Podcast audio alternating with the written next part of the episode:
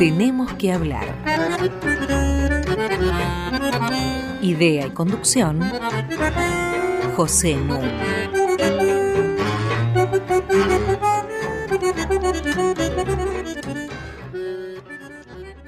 Muy buenas noches.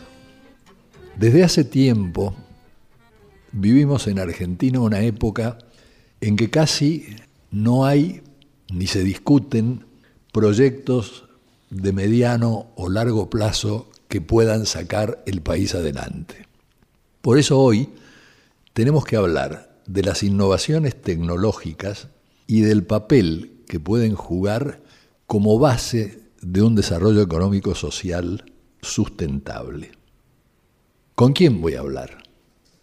No voy a hablar con un economista, tampoco voy a hablar con un político. Voy a dialogar con Fernando Stefani, uno de nuestros más destacados científicos, quien además de su labor específica, se ha interesado precisamente en el tema de la necesidad de las innovaciones tecnológicas para el desarrollo, cómo promoverlas y cómo aplicarlas. Voy a dar algunas de las credenciales de Fernando Stefani, a quien desde ya le brindo la bienvenida. Hola Fernando. Hola José, buenas tardes. Ingeniero en materiales en la Argentina, obtuvo su doctorado en ciencias naturales, especialidad química, nada más ni nada menos que en el Max Planck Institute de Alemania, donde también hizo su posgrado. Después realizó investigaciones en Barcelona, regresó a Alemania, fue docente en Múnich y por suerte volvió a la Argentina, donde es profesor de física en la Universidad de Buenos Aires, investigador del CONICET, vicedirector del Centro de Investigaciones en Bionanociencias.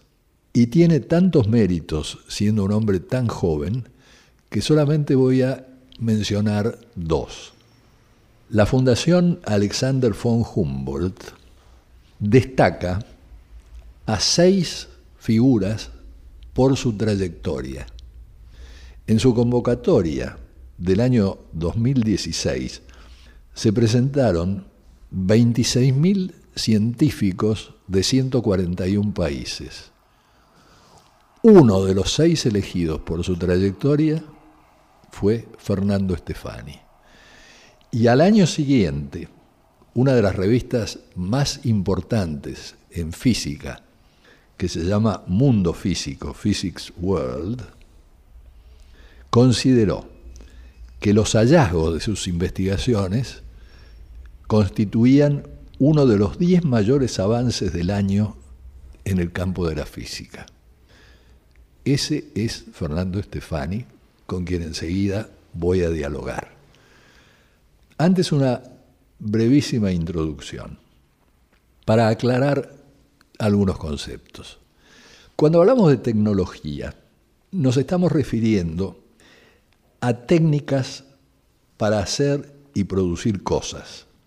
La fabricación y el uso de artefactos, el diseño de procesos y de organización para realizar esta producción. Cuando hablamos de ciencia, para arriesgar una noción muy genérica, estamos hablando de un esfuerzo sistemático por entender e interpretar el mundo. Esta es una empresa mucho más conceptual que la otra y por eso ha requerido, por ejemplo, el desarrollo del alfabeto, el desarrollo de los números. ¿Qué estoy queriendo decir con esto? Que lo que llamamos tecnología es tan vieja como la humanidad. En cambio, la ciencia, hay consenso en creer que estuvo asociada a la emergencia de las grandes civilizaciones mundiales, es decir, a unos 3.000 años antes de Cristo. Y su desarrollo, me refiero el de la tecnología y el de la ciencia, ocurrió separadamente. Cada una iba por su camino.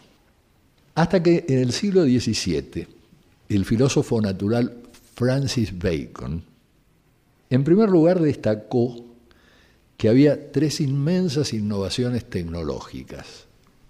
A su juicio, estas eran la invención del compás magnético, la invención de la imprenta y la invención de la pólvora. Y señaló que era fundamental impulsar una ciencia experimental, es decir, que armonizara la tecnología y la ciencia, enfatizando así el rol práctico que podía tener la investigación científica y urgiendo a los científicos a que estudiaran los métodos que usaban los artesanos y urgiendo a los artesanos de que aprendieran de las contribuciones que hacían los científicos. Y bien, tanto Descartes como Bacon y otros suponían en esos tiempos que si esto se lograba, si se lograba una conjunción entre ciencia y tecnología, el hombre se iba a ser señor de la naturaleza. Sin embargo, esta fusión iba a tardar dos siglos. Y para fijar un poco arbitrariamente un punto a partir del cual comienza a ocurrir, voy a mencionar a una figura muy conocida. Me refiero a Thomas Alva Edison. Thomas Alva Edison, llamado el mago de Menlo Park, aclaro que hay un Menlo Park en California y hay otro Menlo Park en New Jersey, en Estados Unidos. Cuando hablamos de Edison estamos hablando del Menlo Park, no de Silicon Valley, sino de New Jersey. El mago, digo, de Menlo Park era un empresario y era un inventor. Patentó más de mil inventos. Inventó el fonógrafo, inventó el dictáfono, pero sobre todo yo creo que lo asociamos con la lámpara incandescente. Él no inventó la lámpara eléctrica como se cree. Lo que logró es, después de muchos prueba y error, obtener un filamento de carbón para las lámparas que efectivamente les permitía funcionar de manera incandescente. Y esto ocurre en 1879.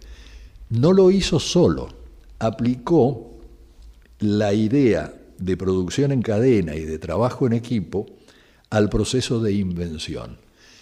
Por eso hay en general acuerdo en considerar a su laboratorio de Menlo Park como el primer genuino laboratorio de investigaciones industriales. Y por eso lo quería mencionar. Inventó el fonógrafo. Está en discusión si fueron los hermanos Lumière o él quien inventó la cámara de cine. Ahora, la aplicación práctica fue muy grande, como pueden ustedes deducir. Se asoció con JP Morgan, el gran magnate de las finanzas. Después se pelearon, pero el resultado de esa asociación fue una gran empresa, General Electric, y un colaborador de Edison que no se sintió suficientemente reconocido porque quería ganar 25 dólares por día y él le pagaba 18 dólares por día, se fue y se estableció por su cuenta. Y ese es el origen de Westinghouse, que ha sido la gran competidora de General Electric. Bueno, de esto es de lo que quiero conversar con Fernando. Vamos a hacer una breve pausa musical para la cual hemos invitado al gran saxofonista americano Jerry Mulligan, y comenzamos el diálogo.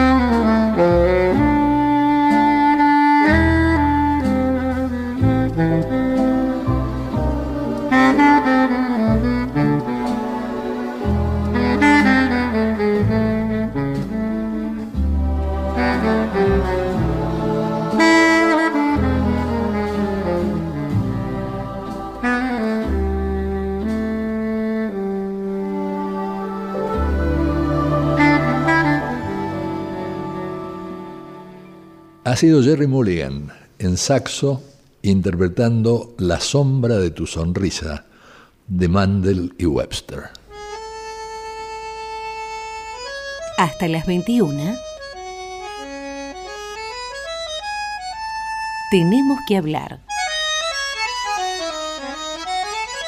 Con José Nuno.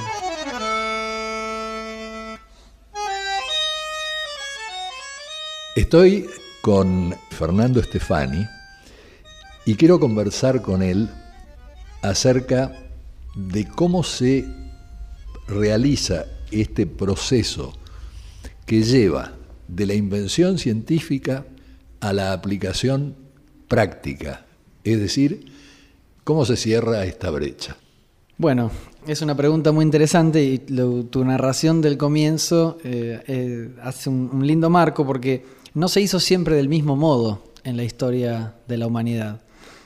Eh, como vos bien decís, siempre la tecnología fue un motor importante para la prosperidad de las civilizaciones y al principio los desarrollos tecnológicos se hacían un poco de manera mm, azarosa o se artesanal. Artesanal, se descubría algo que servía y se, se utilizaba. Con el pasar del tiempo eso se fue sistematizando el ejemplo que dabas vos de las grandes empresas eh, norteamericanas como General Electric o Westinghouse o eh, las grandes empresas aeronáuticas y farmacéuticas, también los famosos laboratorios Bell de telecomunicaciones. Esas grandes empresas que surgieron eh, en el siglo XX en Estados Unidos, en el Reino Unido y después de la Segunda Guerra Mundial también en Europa, eran las encargadas de hacer este, este proceso, esta transformación de hallazgos científicos en productos y procesos nuevos, en tecnologías nuevas al servicio de la humanidad. Incluso en estas empresas también se hacía todo de manera un poquito exploratoria. Hoy en día eso ha cambiado. Hoy en día eh, eso ha cambiado porque el mundo va muy rápido. El mundo está muy tecnologizado.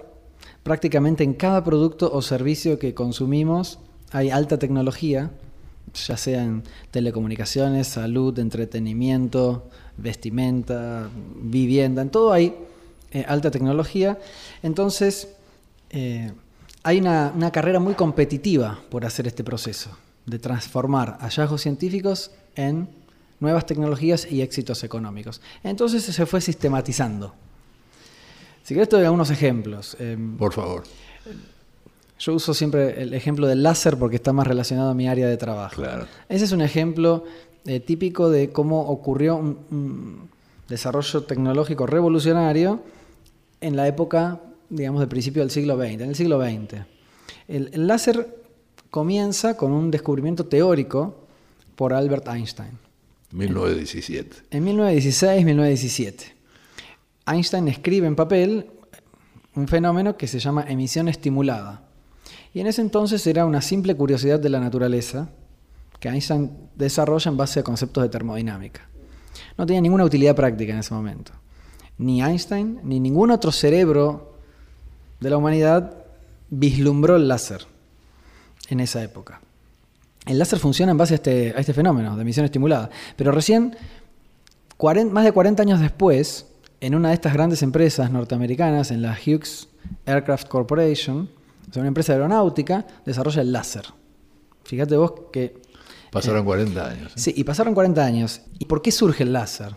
Surge en un contexto muy particular, donde había tecnología de radares que había sobrado de la Segunda Guerra Mundial, había una curiosidad científica por comprender cómo interactúan las moléculas con la radiación, y había un impulso de la Armada norteamericana por desarrollar haces de radiación para destruir cosas, sin saber bien cómo ni, para qué, pero querían romper cosas. Bueno, en este contexto surge el láser, que es un haz de luz muy controlado.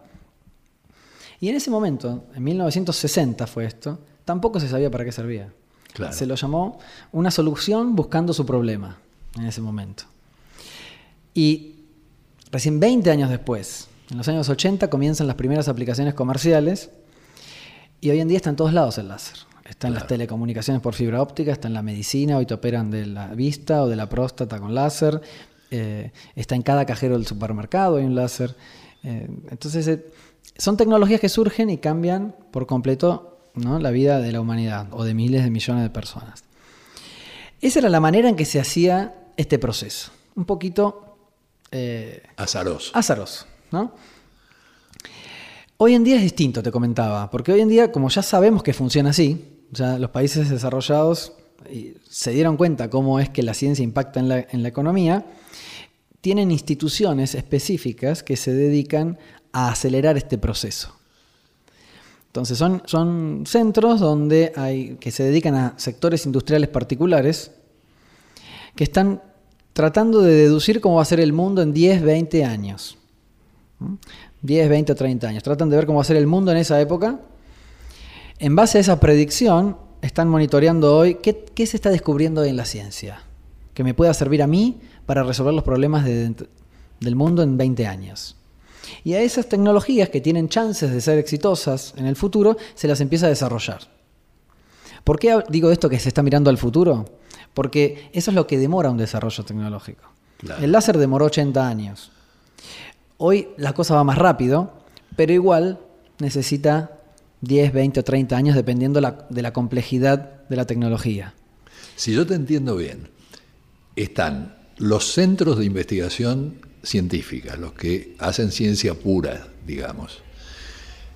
Está después el mundo de la producción. Y entre ambos están estas organizaciones intermedias a las que te estás refiriendo. Exacto, porque son actores que tienen roles muy distintos. Vos fíjate, la, la investigación científica se dedica, como vos bien decías, a expandir las fronteras del conocimiento, Correcto. a entender cada vez más y mejor cómo funciona la naturaleza. Eso hace la investigación científica. Y en la naturaleza me refiero no solo a las ciencias físicas, químicas, sino también a nosotros mismos, a los seres humanos, a las sociedades, o sea, están incluidas obviamente las humanidades. ¿Cómo funciona el mundo? Eso se dedica a la ciencia. La producción, las empresas tienen otro rol, tienen otro objetivo, que es el de ganar dinero, Claro. utilizando tecnologías que sirven, tecnologías que pueden fabricar y tecnologías con las que pueden ganar dinero. O sea, cuando una empresa ve que esa tecnología funciona, que la puede fabricar a un costo que le sirve y la puede vender, entonces la utiliza. Entonces vos fíjate que son dos funciones muy desacopladas. No tienen nada que ver una con la otra. Eh, y ahí está esa brecha que vos mencionabas, que antes se cerraba así de manera medio exploratoria y hoy se cierra de manera sistemática con estas instituciones intermedias, que tienen que tener esta mirada a futuro, porque si no, no tienen chance, por el tiempo mismo de la natural de la actividad. Si yo agarro hoy una tecnología y la quiero transformar en un producto, ejemplos, si yo quiero, se descubre una nueva droga y la quiero probar y habilitar para un uso animal o humano, me lleva entre 10 o 15 años, tal vez más, dependiendo de la complejidad de la enfermedad. Eh, si yo quiero desarrollar un material con fines específicos, ultraliviano o termoeléctrico, o que cumpla una función muy particular en un, dispositivo, me va a llevar 10 años. ¿Mm? Si yo quiero optimizar una especie vegetal para una cierta región, me va a llevar 10 años, 15 años eh, conseguirlo. Entonces, hay tiempos que son naturales de la, de la actividad. Se tratan de acelerar, pero bueno, hoy en día es lo que demora. Entonces, estas instituciones intermedias, por eso, miran al futuro, siembran hoy, desarrollan hoy muchas tecnologías y las van monitoreando. A ver cuáles son las que tienen chances de, de éxito en el futuro. ¿Cómo se las monitorea? Bueno, es interesante también ver eso, porque hay, hay distintos métodos. Esto, como te digo, se ha sistematizado. Para monitorear si una tecnología sirve, se usan índices. El más conocido se llama TRL, que mide la maduración tecnológica. Y es- no es más, es algo muy simple, es una progresión lógica de hitos que debe superar una tecnología para ser útil. O sea, en los científicos descubren cosas y a lo sumo llegan a validar las tecnologías en el laboratorio. Pero no es lo mismo que algo funcione en un laboratorio de un científico a que funcione en un sistema real. Eh, este, este índice de maduración tecnológica lo desarrolló la NASA en los años 70, 80, la Agencia Aeroespacial de Estados Unidos. Para ellos, este- esta progresión de hitos era simplemente pasar de un laboratorio a un sistema real en el espacio exterior. A ellos lo que les importaba es, esta tecnología, ¿me sirve en el espacio? Y la iban monitoreando, le iban haciendo superar pruebas ¿no? Y si las iba superando, eventualmente llegaba a un sistema real funcionando en el espacio exterior.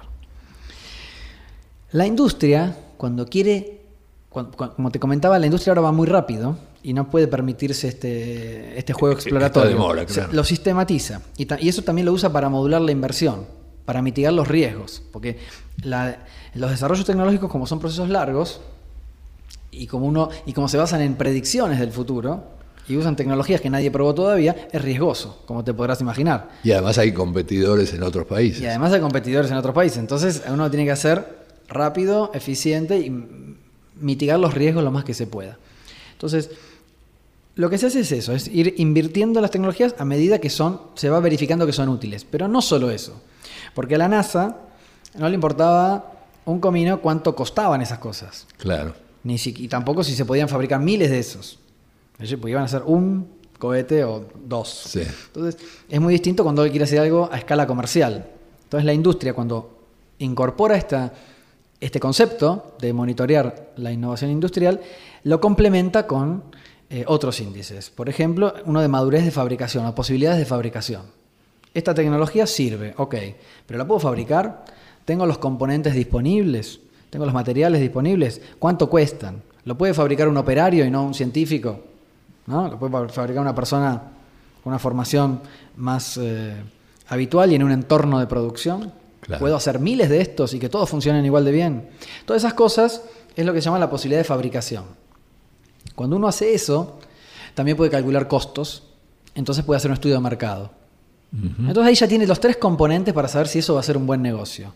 Porque uno sabe si la tecnología sirve, sabe si la puede fabricar, sabe cuánto le va a costar, y entonces puede estimar si va a ganar dinero o no, si va a tener un rédito ese nuevo producto o proceso. Ahora, infiero de tus trabajos que ese proceso que estás describiendo se da en Alemania, se da en Estados Unidos, se da en el Reino Unido, se da en los Países Bajos, en Taiwán, en Japón, en Corea, pero no en muchos otros lados. En Bueno. China. Sí, China es un caso muy interesante. Es verdad, eh, pero bueno, la realidad es que en el mundo los países desarrollados son pocos. La gran mayoría de países no lo son. Claro. Y este es el tema crucial con el que vamos a iniciar el próximo bloque. Ahora Jerry Mulligan nos va a permitir un ratito de reflexión.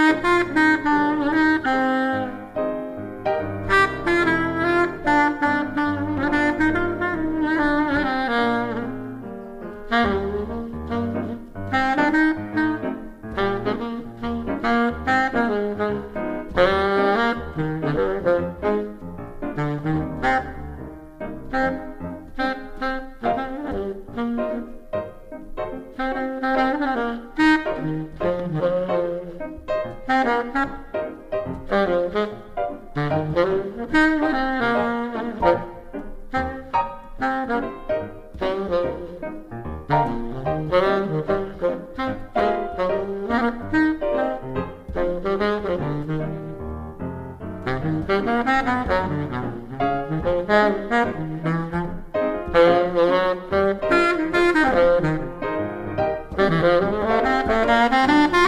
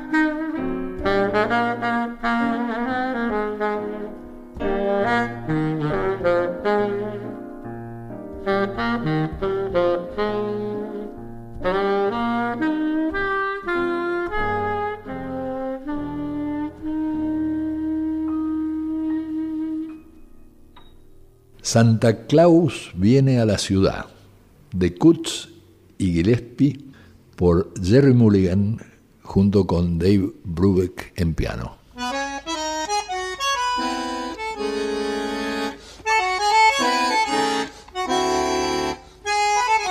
Seguimos con José Nun. Tenemos que hablar arroba radionacional.gov.ar para que ustedes puedan comunicarse con nosotros. Y nuestros programas, este es el número 68, se pueden bajar de la página web de la radio entrando a radionacional.com.ar barra podcast. Tengo el gusto de estar conversando con el eminente físico argentino Fernando Estefani. Y estamos hablando de un tema fundamental, que es el tema de las innovaciones tecnológicas y del papel que juegan en el desarrollo económico-social de los países. Estamos hablando de un tema que tiene muy poco de abstracto en un cierto sentido porque hay una alta correlación entre las inversiones en innovaciones tecnológicas y el crecimiento del Producto Bruto Per cápita. Y hay un ejemplo que da en un trabajo reciente Fernando, que es muy impresionante. En 1960, Corea del Sur tenía un ingreso per cápita de 100 dólares. Hoy tiene un ingreso per cápita de 30 mil dólares. Y es un país que invirtió fuertemente en innovaciones tecnológicas. La correlación es más alta con las innovaciones tecnológicas que con la educación misma. Así es, eso es un dato llamativo. Eh, si uno se fija cómo se distribuye la inversión en educación y la inversión en investigaciones científicas y tecnológicas de los países, ve distribuciones muy cualitativamente distintas. En educación uno observa que la distribución de, las inversiones de los países sigue una función que se llama gaussiana o normal. Eh, eso quiere decir que hay un promedio, y algunos países que invierten un poquito más y otros que invierten un poquito menos, pero están todos alrededor de un promedio. Y Argentina, de hecho, está cerca de ese promedio. En cambio, si uno mira cómo invierten en ciencia y en tecnología los países, la distribución no tiene esta forma. No hay un promedio tan claro, obviamente hay un promedio, pero no hay, no, los países no se reparten alrededor de un valor, claro. sino que está muy sesgada hacia valores eh, menores. ¿Qué quiere decir esto? Que hay muchísimos países, la gran mayoría de países invierten poco en ciencia y tecnología y unos pocos países invierten más. Eh, Vos planteas a partir de eso una distinción tripartita que me parece fundamental que nuestros oyentes conozcan. Bueno, sí, si uno observa cómo es el comportamiento de los países en el mundo de hoy, se puede hacer una clasificación que es bastante evidente. Hay países que se los puede llamar desarrollados, que son los países que vienen invirtiendo desde hace décadas, eh, o muchas décadas, eh, de manera significativa en ciencia y en tecnología, que son los países que conocemos nosotros como desarrollados, Estados Unidos, Reino Unido, Alemania, Francia, Japón, etc. Después hay un, segundo grupo de países, que es el mayoritario, que yo le llamo países rezagados, en el cual en ese grupo está Argentina. Son países que no tienen una contribución importante a la tecnología mundial y yo los llamo países rezagados porque su estrategia económica es siempre ir incorporando tecnologías que ya fueron desarrolladas en otro lugar y siempre con cierto retraso, obviamente. Entonces la tecnología se desarrolla en otros lugares del mundo y cada tanto los países rezagados la tienen que incorporar necesariamente porque es la única manera de subsistir. Y nos faltaba un grupo de países. Sí, Que sería el de los países que están en desarrollo, que son los que están en, en los últimos tiempos apostando a un desarrollo económico sustentable en base a conocimiento. ¿Por qué es así? Esto es importante porque si uno analiza los mercados económicos del mundo, los que más crecen son los mercados de valor agregado en base a conocimiento, en base a tecnología. Los mercados tecnológicos son los que más crecen en el mundo y los que más futuro tienen. Entonces, invertir en ciencia y en tecnología está en el centro, en el corazón de las estrategias de crecimiento económico sustentable de todos los países desarrollados. Queda claro entonces que hoy en día ya no alcanza con la distinción entre países desarrollados y países en desarrollo, subdesarrollados, emergentes o como quiera decirse, porque este es un contingente muy heterogéneo y que entonces la distinción que está haciendo eh, Fernando Stefani me parece crucial. Países desarrollados, países en desarrollo, que son los países que están invirtiendo mucho en ciencia y técnica, como Corea, como Israel, como Noruega, como China. China se calcula que en menos de 10 años va a alcanzar a Estados Unidos y en alrededor de 15 a Alemania. Bueno, estos son los países en desarrollo. Y después están los países rezagados, es decir, los países que no están apostando a la ciencia y a la técnica. Y ahí están todos los países de América Latina, con una excepción local que después nos va a explicar Fernando. En estos países rezagados como el nuestro, las tecnologías de que tienen que valerse los productores, ¿de dónde salen? Bueno, son tecnologías que se han generado en general en otros lugares del globo y cada tanto necesitamos incorporarlas. Con esto que quiero decir es algo concreto. Eh, hoy no podríamos estar utilizando una computadora de la década del 80 ni el software de esa época porque no funciona nada. Entonces, cada tanto estamos obligados a incorporar tecnologías actuales. Ahora, cuando uno hace eso, cuando uno incorpora tecnología actual o intenta hacerlo, siempre hay dos opciones. Uno la puede comprar, llave en mano, lista para usar, o uno la puede desarrollar localmente.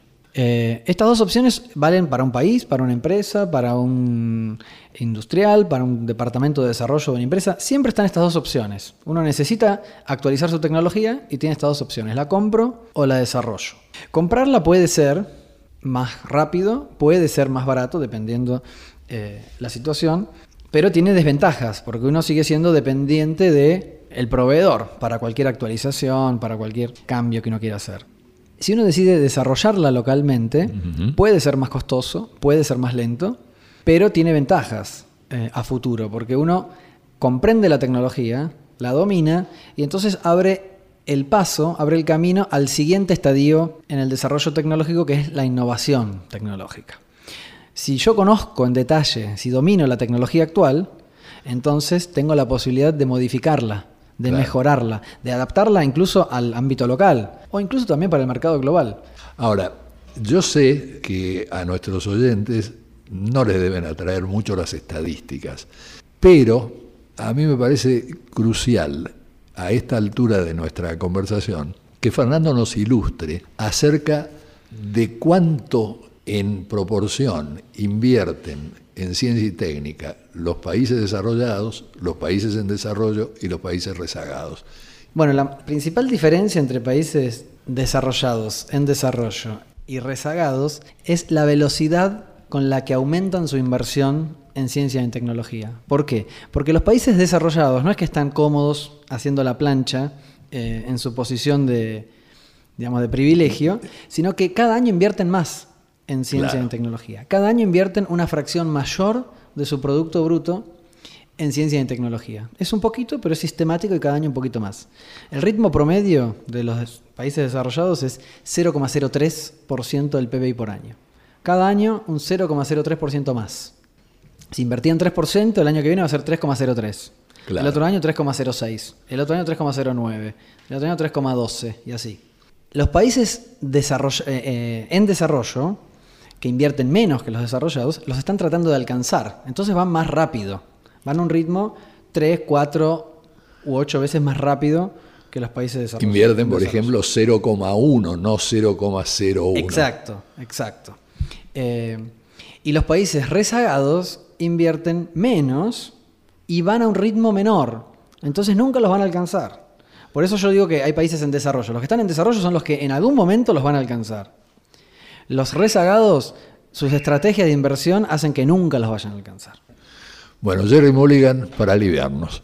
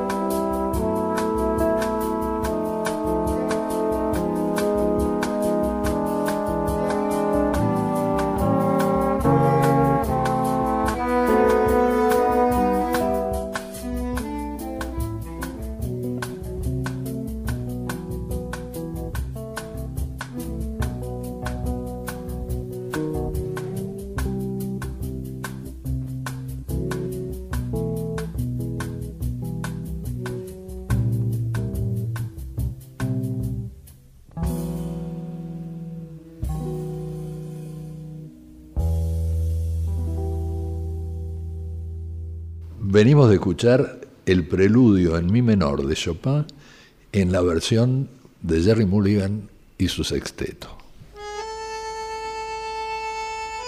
Hasta las 21. Tenemos que hablar. Con José Nuno. Sigo conversando con Fernando Stefani. Lo que vos venís de decir se traduce en que para que haya inversiones sanas en innovaciones tecnológicas se requiere, primero, estabilidad en las inversiones. En segundo lugar, un volumen adecuado, que vos señalabas que debía ser entre 1,5 y 4% del PBI.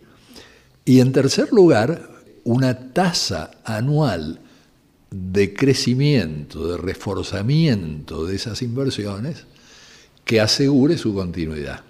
Así es. Bueno, y eso surge de, por un lado, de la naturaleza misma de la actividad. Como comentábamos, son procesos largos que demoran 10, 20 años, un, desarrollo tecnológico, y si uno lo interrumpe en el medio, no solo se pierde el potencial beneficio futuro, sino que desperdicia eh, toda la inversión que hizo. Entonces las interrupciones en este tipo de inversiones son tremendamente dañinas. Y además, en general, la innovación se termina concretando en otro lugar del mundo y entonces uno desperdicia completamente la inversión. Y con respecto a la magnitud y a la tasa de crecimiento de la, inversión, es lo que impone el mundo de hoy, como, como hablábamos. Hoy en día la innovación industrial es una carrera muy competitiva y uno no la puede hacer al ritmo que uno quiere, porque es una carrera global. Entonces no podemos decir, bueno, yo voy más tranquilo porque no tengo apuro. No sirve tampoco, porque siempre va a llegar tarde y la innovación se va a concretar en otro lugar y se desperdicia de vuelta la inversión. Y ahí es absolutamente fundamental el papel del Estado, el papel de los fondos públicos. Y esto es lo que enseña la experiencia de todos los países. Sí, sobre todo el comienzo de un proceso de desarrollo. En el mundo de hoy, o sea, en la actualidad uno puede incluso analizar casos de países como Corea del Sur, como Noruega, Israel, como el Estado de San Pablo, donde el proceso de desarrollo se fue monitoreando con variables económicas bien medidas. Como son recientes, eh, todo el, cuánto se invirtió, cómo se, puede, se fue registrando y uno puede analizar esos casos. Y lo que se observa es que siempre al comienzo la inversión pública es clave por, por razones evidentes. Cuando eh, la inversión privada ocurre, cuando el riesgo está minimizado o el rédito está garantizado. O sea, eh, si alguien, si un privado va a invertir es para llevarse más dinero. Es eh, la única razón para invertir. Claro. Entonces, si eso va a ocurrir, si, el privado va a invertir para llevarse más dinero, tienen que garantizarse el país, dentro de su estrategia de desarrollo, que esa inversión le deje conocimiento, eh, gente más entrenada o una tecnología nueva, por ejemplo. Vos mencionaste al pasar recién al estado de San Pablo. Esa es la excepción de la que veníamos hablando antes al aludir al carácter de rezago de todos los países de América Latina. Sí. Podemos eh, eh, utilizar ese ejemplo para explicar cómo es que se puede transformar una economía, digamos, rezagada en una más competitiva y desarrollada. El Estado de San Pablo comenzó este proceso hace más de 50 años cuando decide eh, en su constitución otorgar un 0,5% de su recaudación, no, de su Producto Bruto Interno, ellos decidieron eh, otorgar un 0,5% de la recaudación total del Estado a la ciencia y la tecnología. Y crean una fundación que se llama FAPESPI eh, para este fin. Es una fundación fundada por el Estado de San Pablo. Por muchos años no pasó nada. Fue una de esas leyes que se hacen y no, no pasa nada. Recién en el año 86, 84 86, no recuerdo bien, se modifica la constitución del Estado de San Pablo y se refuerza esta medida y se decide otorgar un 1%. Y a partir de ahí se empieza a aplicar, porque hay, tenemos muchas leyes en todo el mundo y en, nuestros países que existen y no se aplican. Te hago una nota aparte, la ciudad de Buenos Aires, por ejemplo, tiene una ley desde el año 2008 mediante la cual debería invertir un 1% de su presupuesto en ciencia y en tecnología. Y jamás la ha aplicado invierte un 0,0001% y no me equivoqué en ningún cero. Entonces, una ley sola no alcanza si no se la aplica. Y eso fue un poco lo que le pasó al Estado de San Pablo. Durante 30 años no pasó nada. En los años mediados de los 80 se decide comenzar a aplicar eso. Y a lo largo del tiempo, después de décadas ¿no? de, de inversión pública, complementada con incentivos a la inversión privada. Esto es muy importante. La inversión pública en investigación no alcanza y la inversión privada, como hablábamos antes, ocurre cuando los riesgos se minimizan.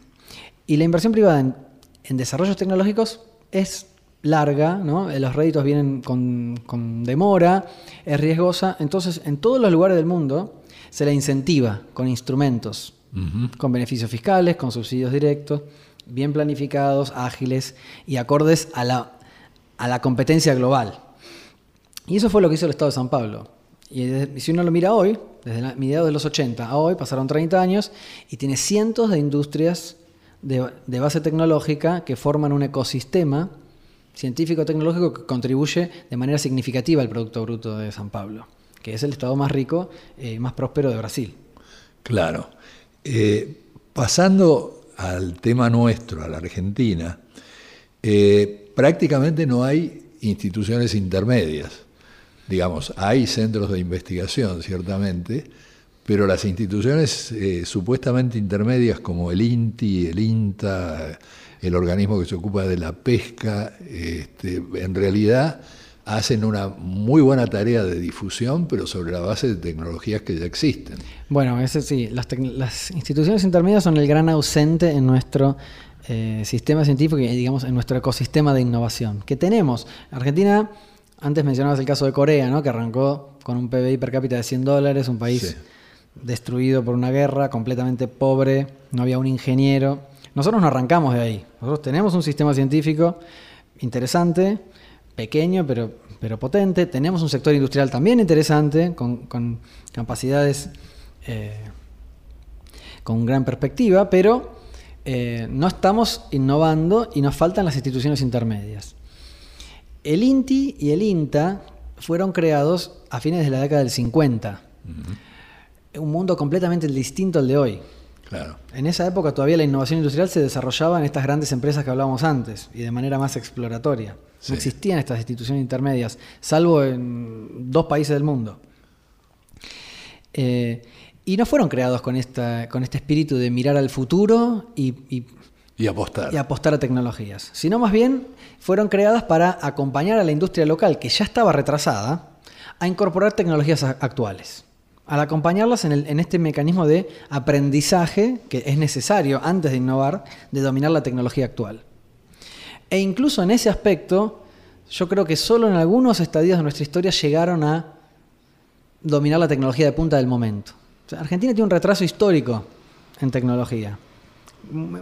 Casi nunca estuvimos eh, dominando tecnologías del momento. Recientemente, si uno mira el sector nuclear y el sector satelital, estuvimos cerca de dominar la tecnología de punta Con el INVAP. con el INVAP y, y- y un conglomerado ¿no? de empresas alrededor, eh, estuvimos cerca de dominar la tecnología de punta y capaz a un pasito de comenzar a innovar. Lamentablemente ahora estamos de vuelta dejándonos estar y se nos escapa la tecnología de punta de nuevo. Eh, entonces sí, es como decís vos, el- yo creo que el gran ausente en nuestro sistema son las instituciones intermedias. En el- la campaña electoral de 2015, Scioli propuso que iba a invertir el 1% del PBI en ciencia y técnica y Macri dijo que él iba a invertir el 1,5%. Bueno, estamos absolutamente lejos de que esto se haya siquiera remotamente concretado. Sí, lo llamativo igual es que ambos candidatos tocaron el tema, ¿no? Y ambos hicieron promesas de campaña con números de inversión mucho más acordes a lo que impone el mundo de hoy. Claro. Y de hecho ganó el que eh, prometió más. Pero es verdad, ¿no? en, la, en la práctica no se está concretando lo más mínimo, estamos yendo hacia atrás, se está invirtiendo cada vez menos y se está, eh, la realidad que la situación hoy es bastante dramática. Si uno toma en cuenta el porcentaje del Producto Bruto Interno que representa la evasión del impuesto a las ganancias solamente, bueno, ahí tenemos ya para invertir el 4% en ciencia y técnica sin liquidar toda la evasión. Es decir, Argentina no tiene realmente un problema económico financiero para desarrollar ciencia y técnica. Los cuellos de botella vienen por otro lado. Es correcto, sí. Si uno analiza la capacidad de recaudación de Argentina y la capacidad de financiamiento externo de Argentina, eh, queda, eh, es evidente que no tenemos un problema económico financiero para encarar un proyecto de desarrollo en base a ciencia y tecnología competitivo internacionalmente. Lo podríamos hacer en términos de, o sea, contamos con los recursos económicos. Los desafíos son políticos y de gestión, de decisión política, de diseñar un plan propio y de ejecutarlo, que es algo que nunca hicimos en nuestra historia. Entonces, evidentemente vamos a tener dificultades, pero la única manera es arrancar una vez. También tenemos problemas de recursos humanos. Sí, ese suele ser un cuello de botella en estos procesos, porque cuando uno eh, formar a una persona, em, a un científico, a un ingeniero de verdad especializado en una tecnología de punta, desde que una persona entra a la universidad hasta que se convierte en, eh, en un científico o un ingeniero especializado, lleva capaz 10 años o más, 12 años. Y eso suele ser muy lento para el ritmo competitivo internacionalmente. Entonces, los recursos humanos suelen ser un cuello de botella, los países desarrollados tienen la práctica y la tradición de atraer talentos de todo el planeta. Claro. Y nosotros tenemos la tradición de exportarlos. Exacto. Eh, lamentablemente. Entonces, eventualmente necesitaríamos cambiar esa cultura y, además de desarrollar nuestros propios recursos y no perderlos, ¿no? Eh, también captar los talentos de otros lugares cuando sean necesarios. Dos datos eh, ilustrativos. En el 2016, solo se recibieron 8.300 ingenieros especializados en agronomía, en informática y en industria en la Argentina. Y según datos del Ministerio de Educación para el año pasado, los egresados en todo el país en ciencias aplicadas a la tecnología fueron un 10% del total. Es decir, hay un cuello de botella ostensible. Y tenemos que generar conciencia alrededor. Y bueno, pero eso refleja un poco en qué está basada nuestra economía, entonces, eh, y nuestras actividades. Yo creo que va todo de la mano. Claro. o sea, una cosa sin la otra no tiene sentido. Creo que los argentinos somos eh, expertos en demostrar que podemos pero nunca hemos dado el pasito para pasar a producir, ¿no? O sea, siempre mostramos podemos hacer un reactor nuclear, podemos hacer satélites, podemos hacer esto, lo otro, pero hay, en algún momento hay que dar el paso de hacer un satélite cada N años, hacer N satélites por año, a producir y a vender nuestro capital en conocimiento y en tecnología. Eso es lo que falta y lo que falta es también darse cuenta, porque hoy, hoy estamos obsesionados con el déficit, ¿no? Eh, y creo que todo el mundo está de acuerdo en reducir gastos superfluos o eliminarlos, pero el déficit tiene dos componentes, cuánto se gasta y cuánto se gana. Y yo no veo a nadie, a ningún político hablando de cómo vamos a ganar más dinero, cómo vamos a generar más riqueza. Y en el mundo de hoy, la manera más eficiente de hacerlo es incorporando tecnología, conocimiento en la economía. Y es suicida reducir las inversiones. Y es suicida porque compromete nuestras posibilidades de prosperidad futuro. Ya están comprometidas, ya somos poco competitivos. Y si no mejoramos eso, vamos a ser cada vez menos competitivos.